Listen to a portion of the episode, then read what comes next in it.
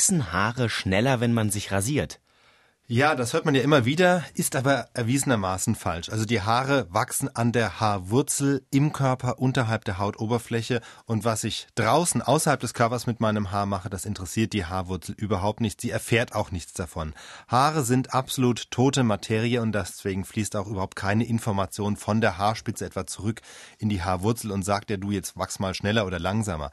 Das ist der Unterschied übrigens, um das mal gegenüberzustellen zu einem Grashalm. Ein Grashalm ist lebendes Material Material, wenn ich den abschneide, wächst er zwar auch nicht unbedingt schneller, aber es bilden sich unterirdisch dann Seitentriebe, dadurch wächst der Rasen dichter zusammen.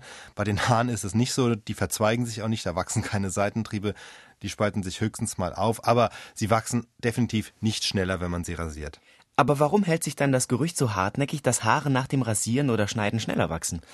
Das hängt vielleicht damit zusammen, dass wenn nach dem Rasieren die Haare nachwachsen, sie so schnell wiederkommen, dass es sich dann eben gleich so rau anfühlt und die nachwachsenden Haare dann oft dicker und dunkler aussehen als vorher, vor allem nach einer Erstrasur.